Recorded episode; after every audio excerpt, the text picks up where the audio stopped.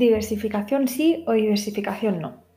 Bueno, ¿qué es la diversificación? Mirad, la diversificación es un método o una estrategia que sirve para reducir el riesgo de nuestra cartera mediante la inversión en activos que reaccionen de forma desigual a posibles futuros escenarios, con la finalidad de que, pues de evitar que se produzcan situaciones extremas en nuestra cartera. Por lo tanto, diversificar, diversificar sería, de forma coloquial, no poner todos los huevos en una misma cesta, para que en caso de que se caiga, no se rompan todos. Hablar de diversificación nos obliga a entender el concepto estadístico de correlaciones, porque una correcta diversificación busca construir una cartera de inversión cuyos activos no estén altamente correlacionados entre sí. A ver, cuando la cotización de los activos se mueve en la misma dirección y en la misma proporción, decimos que los activos están correlacionados, de manera que la volatilidad de la cartera en su conjunto sería muy alta. Por lo tanto, como norma general, cuanto menos correlacionados estén los activos que integran nuestra cartera, mejor. Esto es lo mismo que decir que es importante tener una cartera diversificada. Este es el fundamento básico que defiende un grande en inversiones como sería Peter Lynch.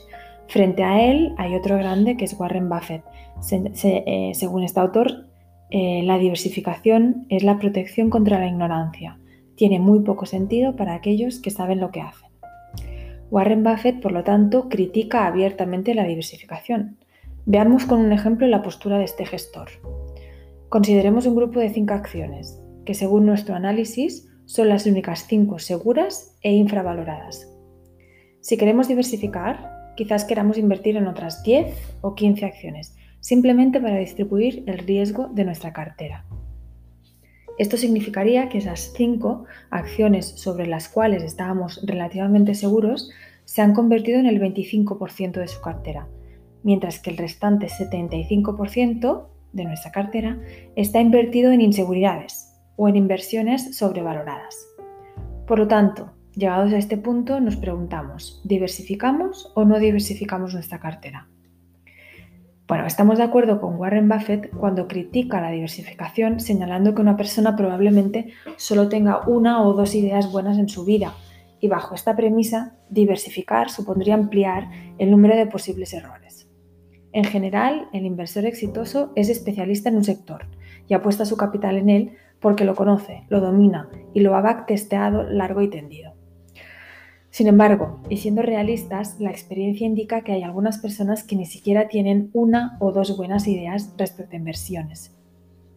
Y en este sentido os voy a mencionar a Tomás García Purriños en una de sus publicaciones que lo explica muy bien. Nos dice, no todo el mundo comienza con una sastrería y termina creando Inditex. Es más, hay personas que ni quieren ni tienen por qué aceptar ese reto. De lo contrario, todos seríamos Sergey Brin, Larry Page o Amancio Ortega. Y no pasa nada por ser quien eres, porque puedes ser igual o más feliz que ellos, pero también podemos serlo menos, sobre todo si no nos aceptamos tal y como somos. Luego, a pesar de que para algunos, pocos gestores, la opción de diversificar no sea la más adecuada, para el resto de inversores sí que lo es, y no por ello son unos descerebrados, porque al final quien manda es la ciencia, y la ciencia matemática manifiesta que incrementando el número de productos, es decir, diversificando, podemos estrechar el riesgo para obtener la misma rentabilidad. Esto es así.